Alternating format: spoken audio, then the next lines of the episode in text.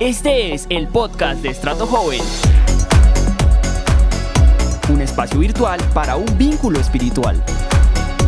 No hagas nada más. Hola a toda nuestra familia EJ, es un gusto estar nuevamente con todos ustedes en esta preciosa tarde todavía.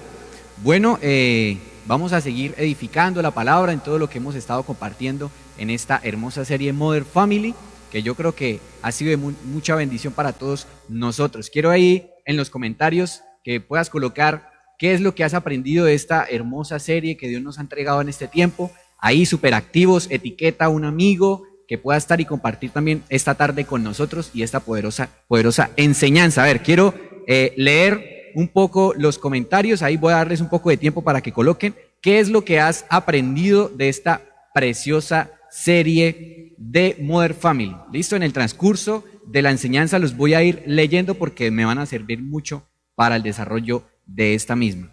Bueno, eh, esta preciosa tarde nos convoca para eh, seguir hablando de ese tema, de lo que es la familia, ¿sí? que no es un tema ajeno para nada a lo que nosotros vivimos en nuestra realidad como jóvenes de Cristo, sino por el contrario, es un tema que ha sido como muy infravalorado en nuestro entorno, en todo en donde nosotros nos manejamos.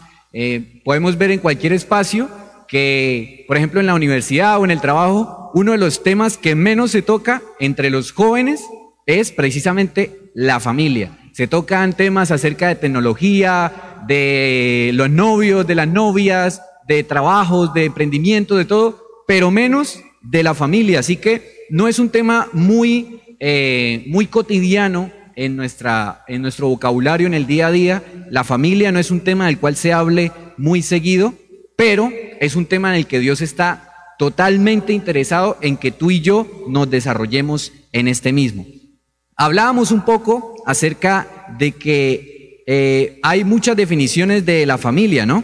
Pero llegábamos a un punto y el pastor Diller nos los explicaba, y es que eh, la familia es esa unión, esa convivencia de unas personas que comparten como un proyecto, ¿no? Un proyecto en común, entre las que existe un compromiso personal y entre las que se establecen intensas relaciones de intimidad, reciprocidad y dependencia. Entonces la familia, eh, llegamos a la conclusión que es la unión de varias personas que comparten un mismo propósito, un mismo fin, ¿sí? como vivir como familia, y que hay una interacción de intimidad, reciprocidad y dependencia.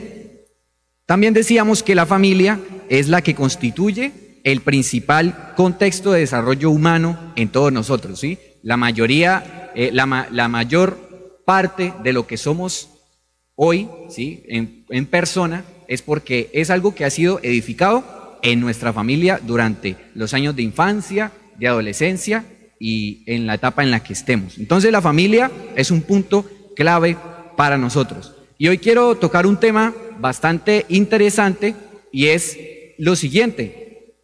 En un contexto de familia disfuncional, un poco eh, difícil, de llevar un poco eh, trágico para muchos.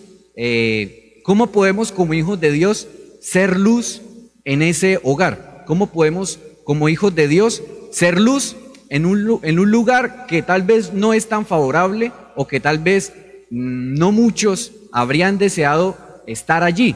Pero por cuestiones de propósito y diseño nos fuimos incluidos en ese eh, contexto. Entonces, es importante eso y para eso quiero explicar la dinámica y la funcionalidad de la familia. ¿sí? ¿Cómo funciona una familia? No sé si de pronto eh, con lo que voy a explicar, de pronto nos relacionemos un poco al tema, de pronto sea algo que hayamos escuchado, pero vamos a hablar un poco de eso, de cómo funciona, cómo es la funcionalidad de esa familia. Créeme que parece un tema eh, muy común y corriente, pero es un tema muy profundo y nos va a servir muchísimo para abrir un poco nuestra mentalidad acerca de lo que es la vida. ¿sí? Vamos a aprender lo que es la vida. Bueno, para antes de empezar, quiero leer unos pequeños comentarios. Eh, acá nos dice, nos dice el pastor Diller, dice que para que las expectativas de cada miembro de la familia sean alcanzadas, debemos empezar replanteando lo que significa realmente disciplina, reivindicándola como un término que no, que no tiene que ver con castigo o el control, sino con la enseñanza y la adquisición de destrezas. Y lo hacemos desde una postura de amor, respeto y conexión emocional. Perfecto. Dice, eh, dice la pastora Steffi Borges, dice, he aprendido que como hijo de Dios tenemos un rol trascendental en casa, lleno de amor, misericordia y propósito. Súper, bueno, son comentarios muy buenos respecto a lo que hemos aprendido de esta hermosa serie y vamos a ver lo siguiente. ¿Cómo funciona una familia? ¿Cómo funciona una familia? Resulta que dentro de una familia se establecen ciertos elementos que la organizan. Hay ciertas cosas que la estructuran, aspectos de cómo relacionarse. Todas las familias tienen una dinámica de relacionamiento. Yo, por ejemplo, he estado, eh, mi familia es esa familia típica eh, que abraza a todo el mundo, es esa familia típica que recibe a todo el mundo, que un almuerzo no es para solamente la familia, sino deben haber invitados. Es esa familia que arropa, que abraza, que es recochera, que llega cualquier persona a la casa y si cae bien, pues la recibimos con todo el amor, con todo el afecto. Somos personas que abrazamos mucho a las demás personas que no hacen parte de la familia. Hay otras personas que son, hay otras familias que son un poco más reservadas, ¿no? Son así como más formales, son un poco más eh, con compostura, un poco más reservadas, ¿sí? No, no a cualquiera lo dejan entrar a la casa. Entonces, eh, hay como ese tipo de dinámicas relacionales. Hay unos que ustedes los ven y tienen mucha confianza. Hay padres e hijos que se expresan así como en confianza, parecen casi que amigos, así. Eh, pero hay otros que sí se tratan con mucho respeto. Incluso el saludo es como todo, como todo protocolar. De padre a hijo se saludan. Padre, bendición, padre. Y otros no, otros, hola, papá, ¿cómo estás? ¿Bien? Así, entonces hay muchas dinámicas. Pero hay varios aspectos que nos dicen cómo funciona una familia. Y yo quiero que todo estés muy atento, mi amado joven, porque a veces creemos que hablar de familia es solo para los padres, pero hoy vamos, a, vamos a tumbar un poco ese pensamiento. Bueno, una de las cosas que compone la dinámica de una familia, de cómo funciona, son los límites. Los límites. Y de ahí conmigo los límites. Una familia funciona con límites. Los límites deben ser concisos y claros para todos los miembros, pues de esto depende el desarrollo de las funciones de cada uno de ellos. Poner límites, poner barreras de hasta dónde cada miembro de la familia puede accionar unos con otros y desarrollarse dentro de la familia. El primero es límites. El segundo son los roles. Los roles en la familia deben estar claros los roles si realmente quieren funcionar muy bien. ¿Por qué? Porque cada uno de nosotros tiene un rol. Aquí habemos hijos. Los hijos tenemos un rol. Están los papás. Los papás tienen un rol. Está el hermano. El hermano tiene un rol. Y cada rol tiene expectativas y normas esperadas de su conducta. ¿Mm? Y esto es interesante. Por ejemplo, los padres saben que eh, saben por naturaleza el rol de sus hijos. ¿Y cuál ¿cuál es la expectativa que tienen los padres hacia los hijos, de su conducta, de ese rol? Pues puede ser que primero, que sean obedientes, ¿no? Que, que los respeten, que respeten su autoridad, que respeten su instrucción. ¿Cómo puede ser la expectativa del hijo hacia el padre?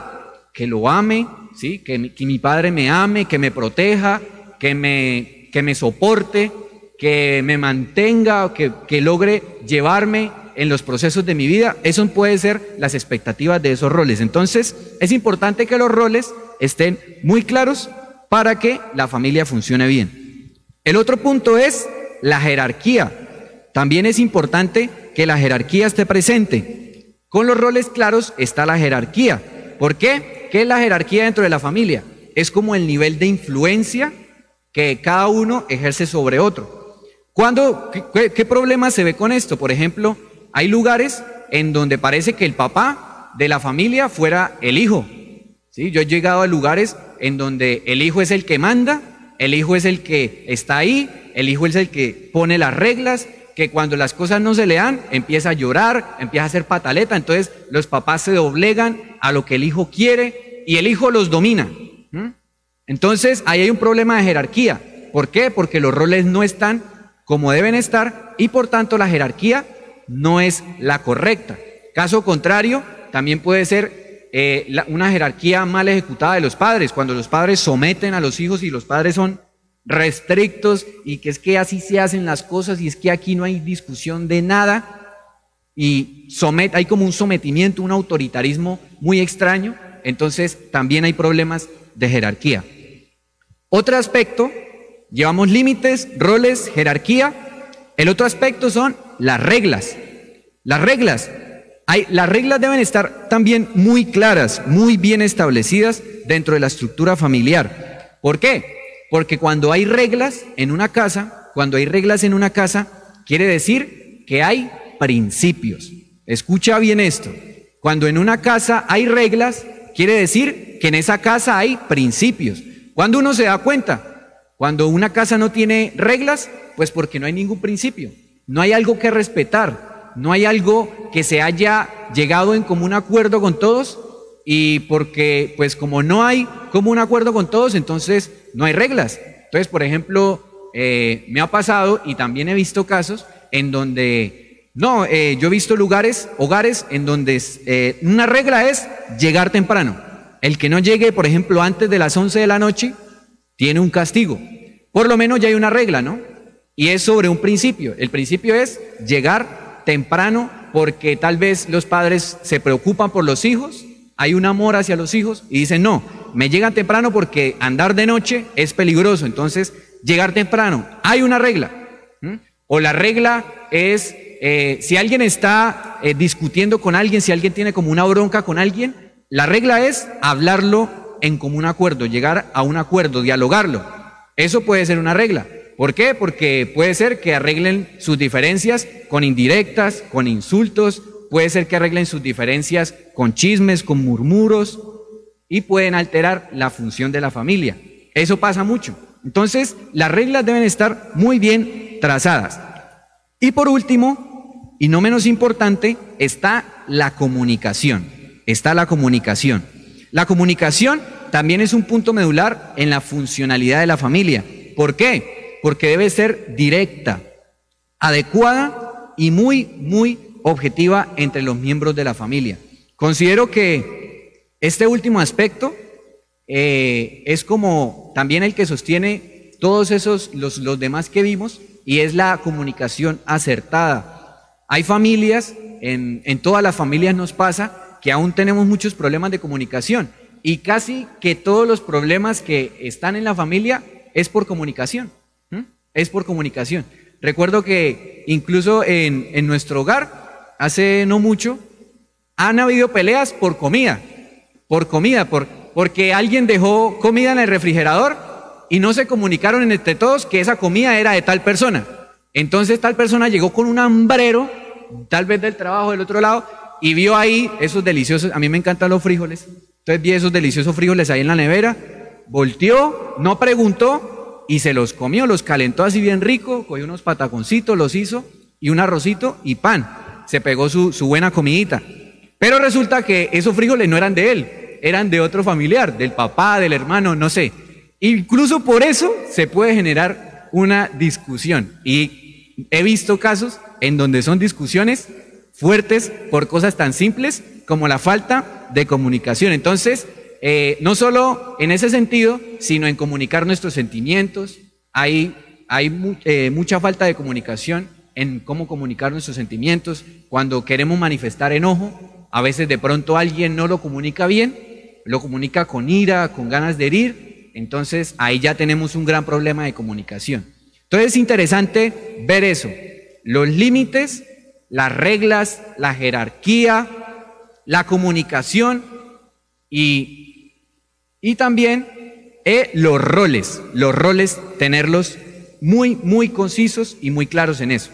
¿Por qué les comento esto? Porque de acuerdo a lo anterior, se habla de, disfuncionalidad, estos aspectos que vimos es para que una familia funcione correctamente. Si una familia tiene esos aspectos bien claros y trazados, va a funcionar muy bien. Pero si no los tenemos bien balanceados, los roles, los límites, la jerarquía, la comunicación y las normas, no vamos a tener esa funcionalidad en nuestra familia y va a ser disfuncional. Por ejemplo, cuando un miembro de la familia se enfrenta a todos. No, es que eh, cuando usted, hay, hay casos, hay casos, a mí me pasa mucho, en nuestra familia a veces nos pasa que todos estamos así bien, eh, eh bien, así un ambiente chévere y de pronto llega, sí, llega el que, llega el, como el que tuvo un problema con alguien y, y llega así como bravo, como enojado, sí, y de una vez como que, como que aplaca el, aplaca el, el ambiente, ese que de pronto por alguna discusión se peleó. Alguno de los, de los, de los rasgos se desbalanceó. Puede ser también que haya una pelea entre padres y madres y mantienen una relación basada en conflictos y no le ponen atención a sus hijos. Entonces pasan muchos hogares que los hijos están desatendidos porque los padres están peleados.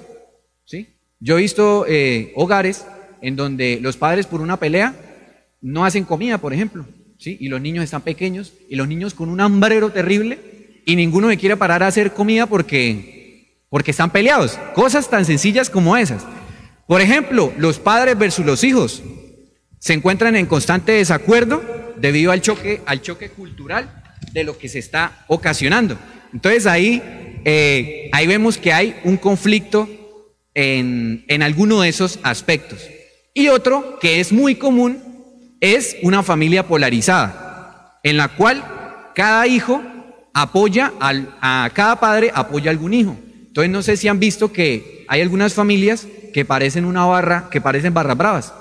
¿Mm? Cada padre escoge como su favorito, como su, su ¿qué? Su, su guerrerito, ¿sí? Entonces, hay, hay, hay padres, hay padres que, por ejemplo, están discutiendo y se desquitan y, ponen como a los hijos, vaya y dígale a su papá esto, y lo, y lo ponen como el mensajero, ¿sí? O puede ser que la mamá le diga, coja a su hijo, y, y ahí como hay como un cruce muy extraño en eso.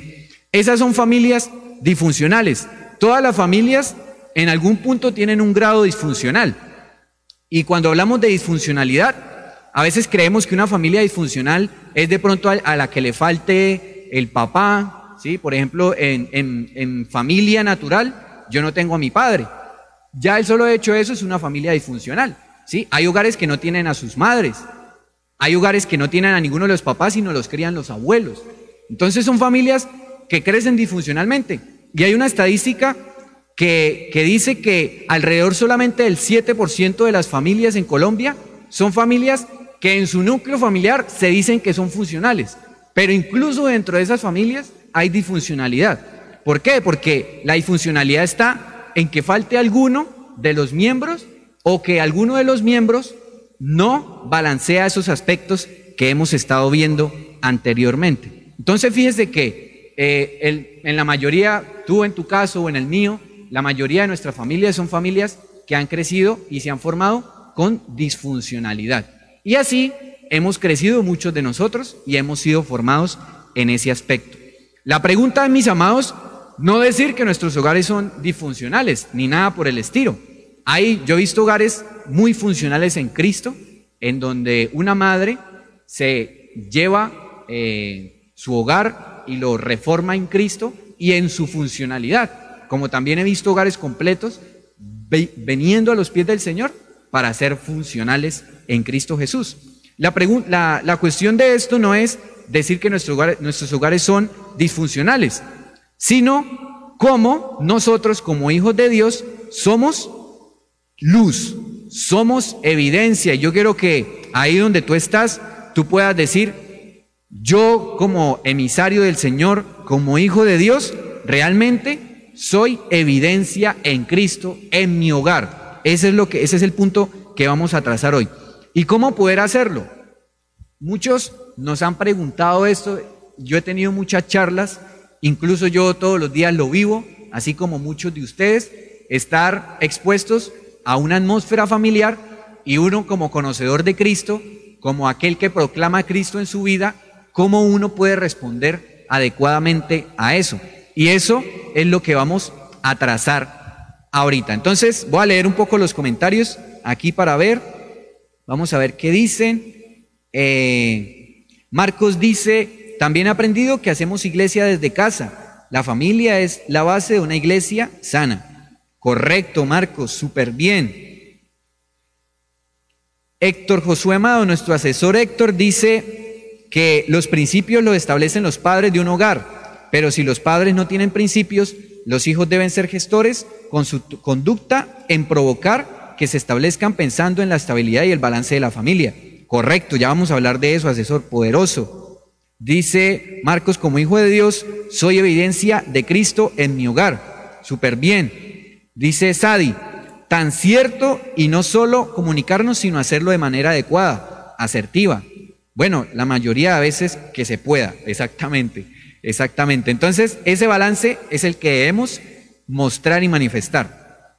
Ahora, quiero darles, ya para eh, ir terminando, unas pequeñas pautas para poder ser expresión de Cristo en esos hogares, en esos contextos en los cuales el Señor pide a gritos que se manifieste realmente nosotros, nuestra vida en Cristo, en esos hogares. Bueno, ¿cómo poder expresar correctamente a Cristo? ¿Cómo ser evidencia y luz en nuestros hogares? Mis amados, lo primero y que no tiene debate en esto es que debemos, que debemos cada uno de nosotros comprender y abrazar propósito y destino en Cristo. Eso es claro.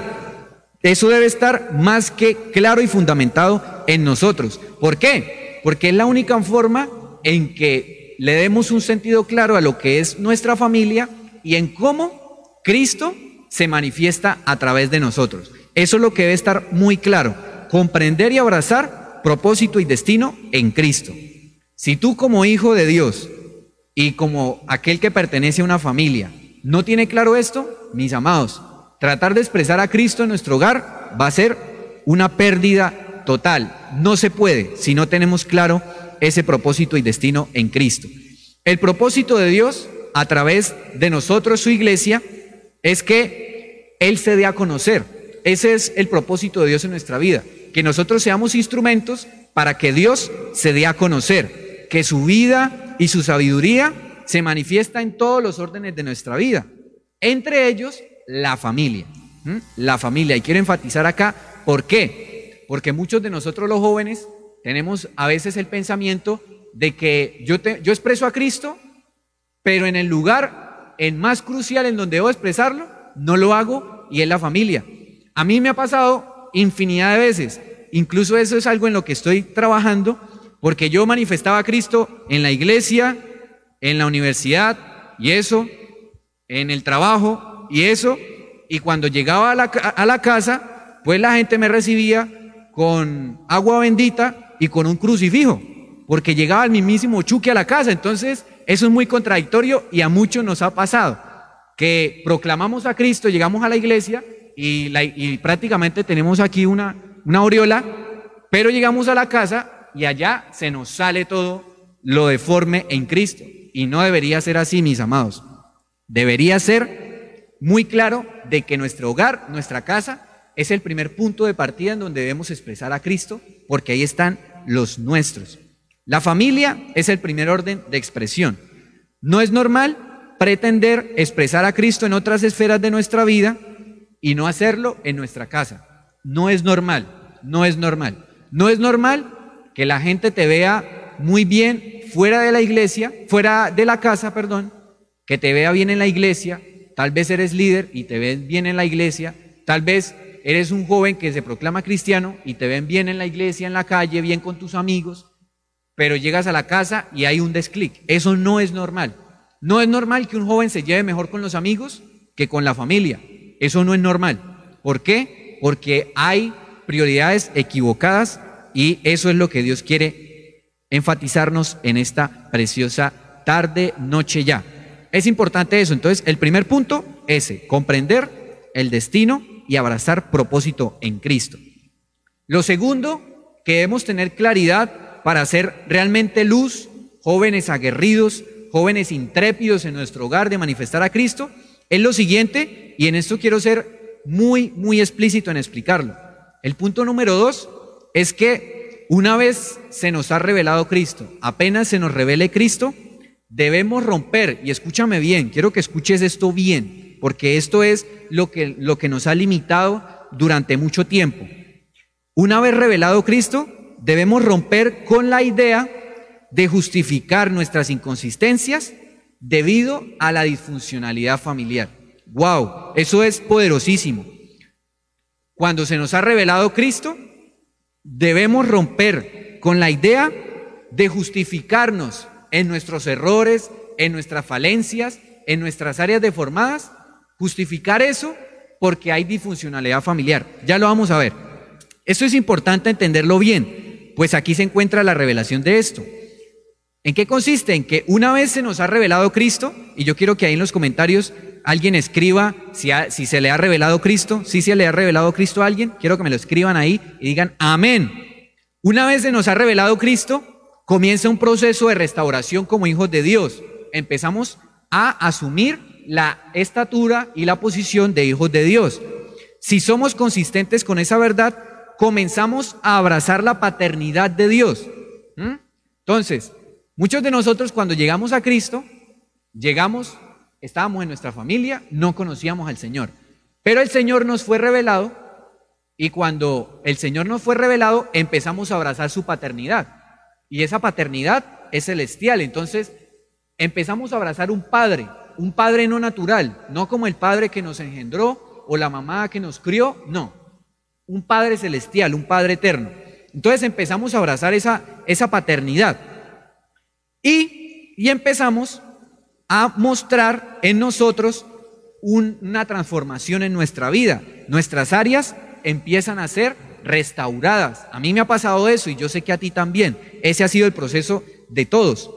Y por ende, como hay una transformación por esa verdad de ese Padre que estamos conociendo, muchas áreas de nuestra vida se empiezan a restaurar, incluidas, y escúcheme bien, incluidas las causadas por la disfuncionalidad familiar. Y ahí es donde quiero que estén muy atentos. ¿Por qué? Un ejemplo. Por ejemplo, yo he tenido disfuncionalidades en mí, las áreas deformadas en mí han sido, por ejemplo, que no he tenido o no he sido formado en mi masculinidad correctamente. ¿Mm? Y, y, no es que quiere decir que yo me estaba yendo para el otro lado. No, no, no, eso no quiere decir que estaba perdiendo la masculinidad. En mi caso es que no me estaba comportando como un hombre serio, como alguien responsable, como alguien que, que como, como el hombre que tiene claridad en sus cosas.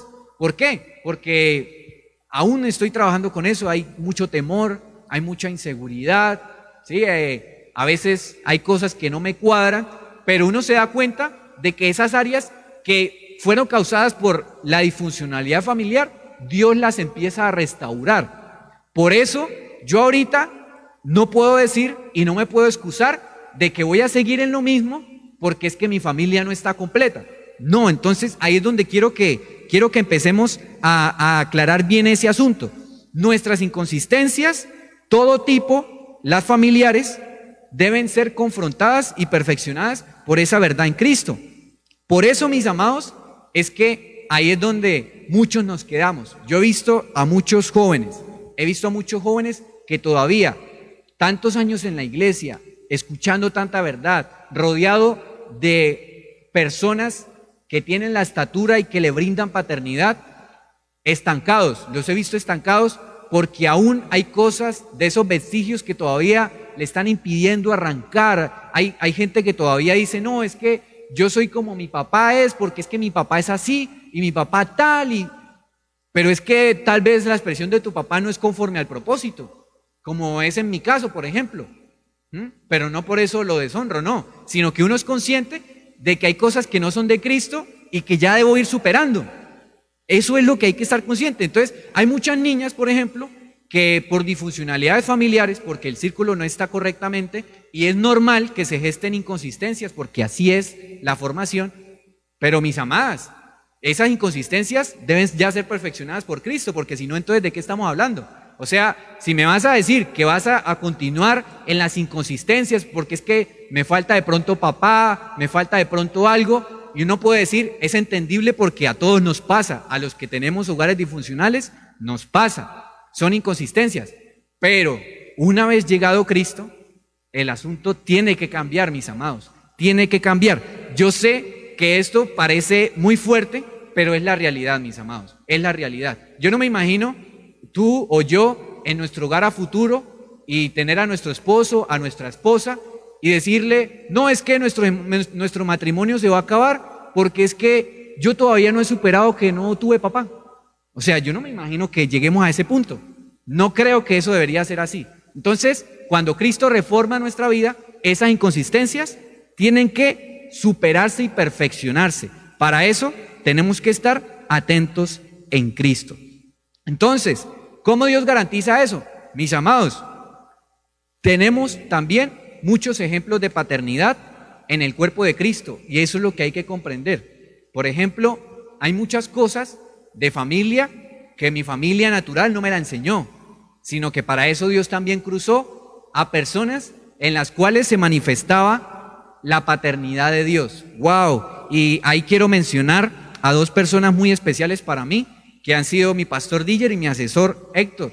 Son personas que yo digo, no y, también a, a, a, Oscar, a Oscar que vive conmigo, que es el, el esposo de mi madre. Son tres personas que han contribuido mucho a mi crecimiento. No son los tal vez con los que crecí en todo tiempo, pero su expresión de paternidad me han mostrado y me han ayudado en Cristo a poder avanzar y a poder formar el hombre que soy. Y yo sé que a ti también te ha pasado en algún punto. Entonces, es importante reconocer eso.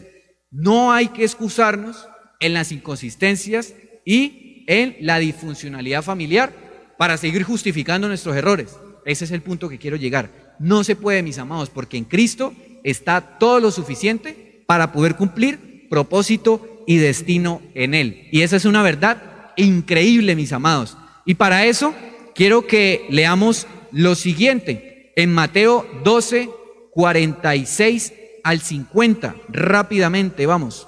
Mateo 12, 46 al 50. Y mientras vamos leyendo por acá. Giancarlos. Giancarlos dice, comprender y abrazar propósito y destino en Cristo. Muy bien, Yanquita. Dice Héctor, el asesor Héctor, dice, la ausencia de una proyección de Cristo fuera del hogar habla de lo poco que se conoce a Cristo y su rol como hijo y hermano. Es hora de reformar eso. Súper bien. Dice Giancarlo, nuestras inconsistencias deben ser confrontadas con la verdad de Cristo, totalmente. Entonces, entonces vamos a leer lo que dice Mateo 12, 46. Dice lo siguiente, mientras él aún hablaba a la gente, estaba hablando de Jesús, Jesús estaba ahí en, en un lugar y él estaba hablándole a la gente, mientras él aún hablaba a la gente, he aquí su madre y sus hermanos estaban afuera. Jesús tenía a su madre que era María y tenía unos hermanos. Él tuvo hermanos. Él tuvo unos hermanos literal, hijos de María. Y estaban ahí y le querían hablar. María y sus hermanos le querían hablar al Señor. Y le dijo uno de ellos, he aquí madre y tus hermanos, he aquí tu madre y tus hermanos están afuera y te quieren hablar. Respondiendo Jesús a lo que es, al que decía esto, le dijo, ¿quién es mi madre y quiénes son mis hermanos? Qué pregunta, ¿no? Eso es una buena pregunta. ¿Quién es, ¿Quién es mi madre y quiénes son mis hermanos? O sea, en pocas palabras, ¿quiénes son mi familia? El Señor le preguntaba a esa persona. Y extendiendo su mano hacia sus discípulos les dijo, he aquí mi madre y mis hermanos. ¡Wow! O sea, llegó María y sus hermanos y luego preguntó que quién eran ellos. Y luego señaló a los discípulos y les dijo, ellos son mi madre y mis hermanos. ¿Por qué? porque todo aquel que hace la voluntad de mi Padre, que está en los cielos, ese es mi hermano y mi hermana y mi madre. ¡Wow! Increíble, increíble, mi amado. Así que si por alguna disfuncionalidad de tu familia, como nos ha pasado a muchos, nos falta alguien en nuestra familia, tal vez no nacimos en la familia perfecta, en el núcleo perfecto, tal vez no nacimos en la cuna de un desarrollo super pleno en lo material. Mis amados, Dios mismo se ha valido para poder darnos la familia correcta para poder crecer en propósito y destino. Y esos son los que hacen la voluntad de mi Padre. ¡Wow! Poderosísimo eso, mis amados. Si te falta paternidad, mis amados, aquí en el cuerpo de Cristo, en la iglesia de Jesucristo, no en el templo, el templo no, aquellos que hacen parte del cuerpo, ahí encontramos a muchos padres, a muchas madres, a muchos hermanos. Yo tengo a mi hermanita hermosa, mi bebé, pero también tengo muchos más hermanos en Cristo, porque no es solamente el lazo sanguíneo, sino todos los que hacen la voluntad de Dios son mis hermanos. Todos los que hacen la voluntad de Dios son nuestros padres. Yo tengo muchos padres en el Evangelio, ya los mencioné. También aparte de mi hermosa madre, tengo a muchas madres que me ministran el corazón y me edifican, pero no como quienes los reemplazan unos a otros, no, sino como quienes colaboran en el propósito para que tú y yo avancemos hacia el cumplimiento de ese propósito. Yo no sé si aquí alguien está siendo liberado por eso, ¿por qué? Porque quiero que te alejes, quiero que renuncies ahí donde estás. Oro en el nombre del Señor para que todas esas inconsistencias que tú le atribuyes a tu familia, que es que esto, que es que aquello, que es que lo otro, te alejes de esos argumentos y logres decir y aferrarte a la paternidad de Cristo y decir, yo avanzo y me afirmo en esta paternidad que es Cristo, porque en esta paternidad en Cristo, en este Padre eterno, es que yo realmente cumpliré el propósito en Cristo Jesús. Eso es lo correcto, mis amados. Eso es lo que hay que tener en cuenta. El tercer punto es que debemos edificar un perfil, ya tenemos dos claros. Primero, conciencia de propósito. Hay que tener conciencia de propósito del por qué estoy en mi familia. Y es porque Cristo quiere darse a conocer. Por tanto, tú y yo tenemos un rol en nuestra familia, es que Cristo se dé a conocer. Lo otro es que para que ese Cristo brote de nosotros, debemos alejarnos de todas las inconsistencias y romper con todas esas cosas que impiden que ese Cristo se manifieste en nosotros. No, yo he visto, y me ha pasado a mí también, que me da temor de hablar en casa, temor de expresar a Cristo en mi casa, un miedo ahí todo raro, y es porque tal vez tengo como esa incomodidad con mi familia, que es que mi familia es así, entonces yo soy así. No, mis amados, no, eso no está correcto. Ese es el segundo punto. Y cuando tengamos esas dos cosas claras, el tercero es que debemos edificar un perfil en nuestra vida para que contribuya a la correcta funcionalidad familiar. ¿Qué quiere decir esto? Que nadie va a hacer por mí lo que yo tengo como responsabilidad en mi familia.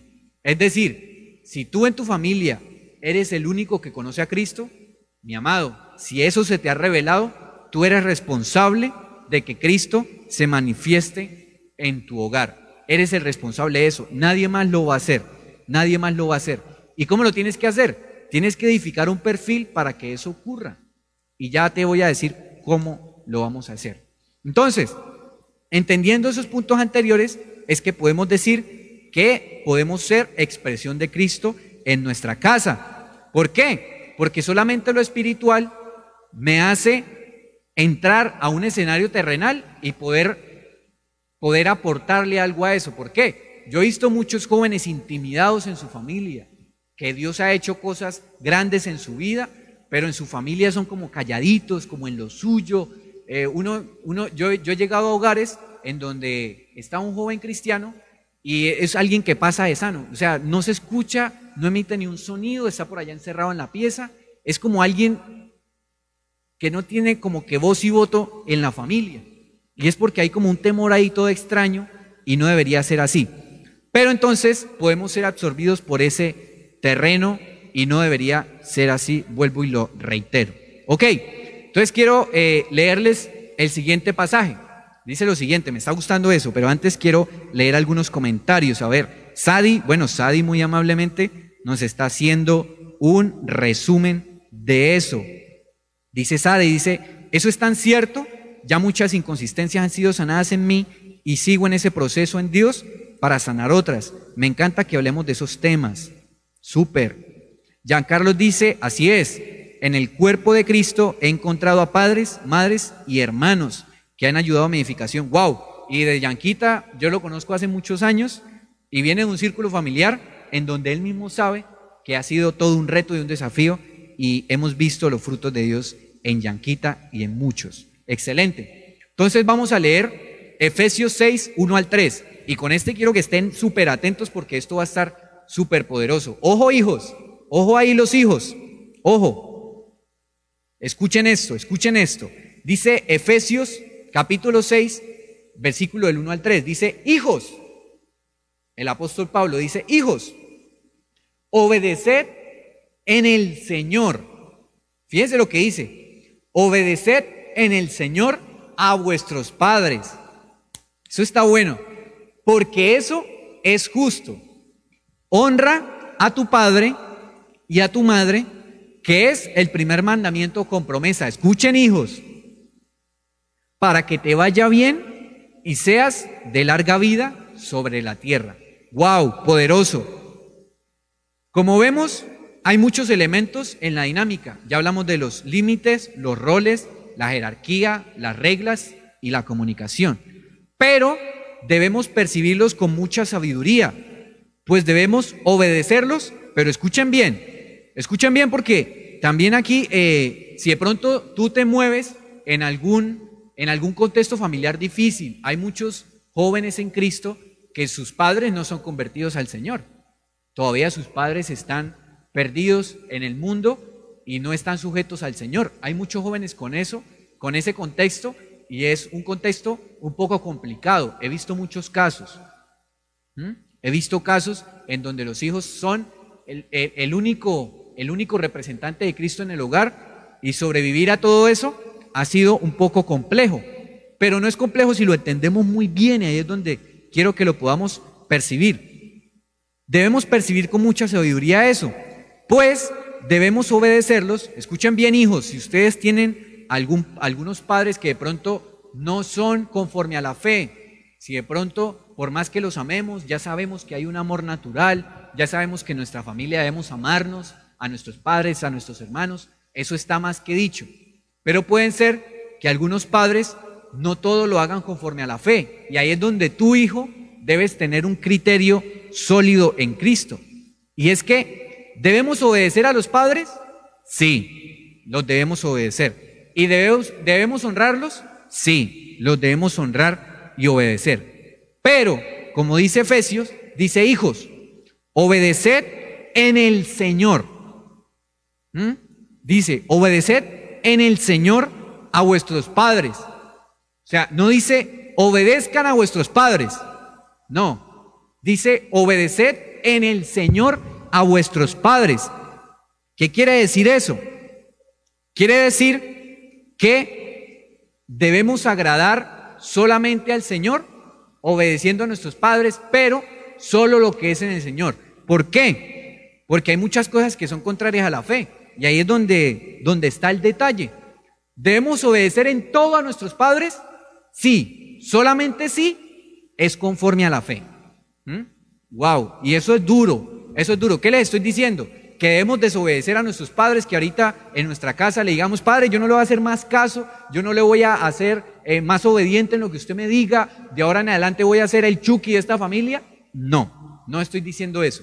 Estoy diciendo que en el criterio de la fe hay cosas, si no tenemos a nuestros padres en Cristo, ¿no? Porque si nuestros padres están en Cristo, gracia de Dios y, paz y aquellos que los tengan, que los tenemos, bendecidos sean y aprovechémoslos. Pero aquellos que están en el proceso y los padres no son conforme a la fe, ¿debemos obedecerlos? ¿Deben obedecerlos? Sí. ¿Deben honrarlos? Sí. Pero conforme a las cosas de fe. No en todo, mis amados, y ahí es donde está el criterio. No en todo porque la obediencia es en el Señor, es a lo que obedece a la fe. Si en algún momento llegas a tener una decisión o algo en tu familia, con tus padres, y no es conforme a la fe, debes ponerte en una postura adecuada, sabia, para no inmiscuirte en eso, porque antes que todo está obedecer al Padre Eterno que es en Cristo Jesús. Pero para eso hay que tener un criterio, para eso hay que saberlo proyectar. Para eso es que está la fe. Entonces, no, no es que estemos desobedeciendo, no, por el contrario, obedecer en el Señor le agrada a Él, le agrada a Él.